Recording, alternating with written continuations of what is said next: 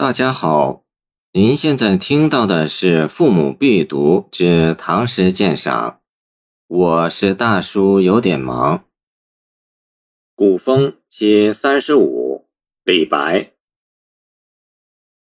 丑女来笑贫，还家惊四邻。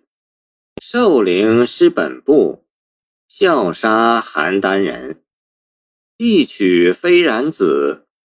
雕虫丧天真，极次造木侯。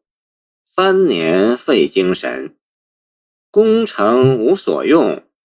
楚楚窃华身，大雅斯文王。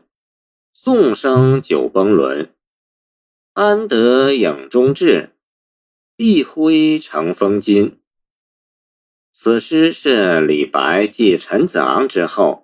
决意高举诗歌革新大旗，横扫六朝颓波的决心招式。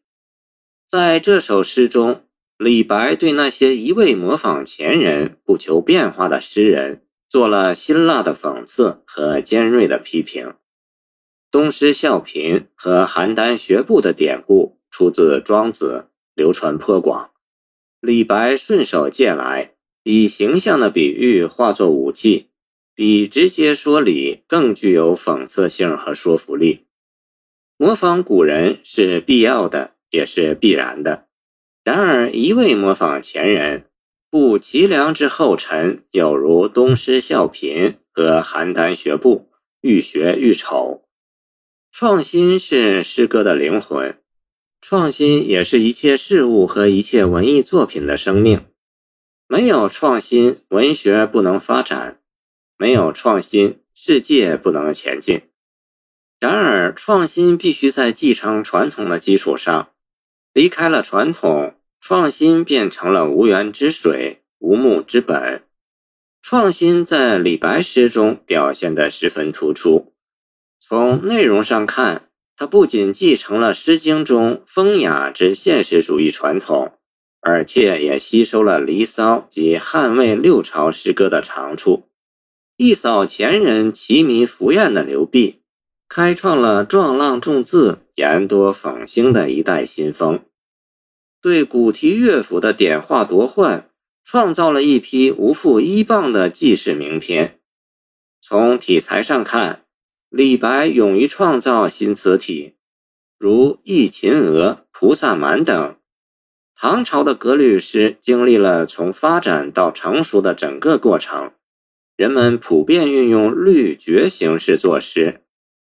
李白不仅是绝句圣手，他的绝句和当时有诗家天子之称的王昌龄齐名。而且，李白最擅长者莫过于歌行体。他的诗语言变化极为丰富，如三言、四言、五言、六言、七言、八言、九言、十言。十一言、十二言、十五言相杂的诗都有。这些诗或抒情写意，或写景叙事，长短错落，缓急有致，如行云流水，生动地表现了李白豪迈不羁、飘逸自然的个性。李白坚持形式为内容服务，主张清水出芙蓉、天然去雕饰的创作原则。在他的全部诗中都能体现这一创作主张。一曲飞然子，雕虫丧天真。追求美是诗歌得以承传的重要一环。然而，形式美、语言美必须为内容服务。过多的雕饰就像极次造木猴，虽然装扮的楚楚华身，却浪费了许多精神。最终是功成无所用，于人无益，于事无补，失去了文学作品应有的品质和责任。谢谢您的收听，欢迎您继续收听我们的后续节目。如果你喜欢我的作品，请关注我吧。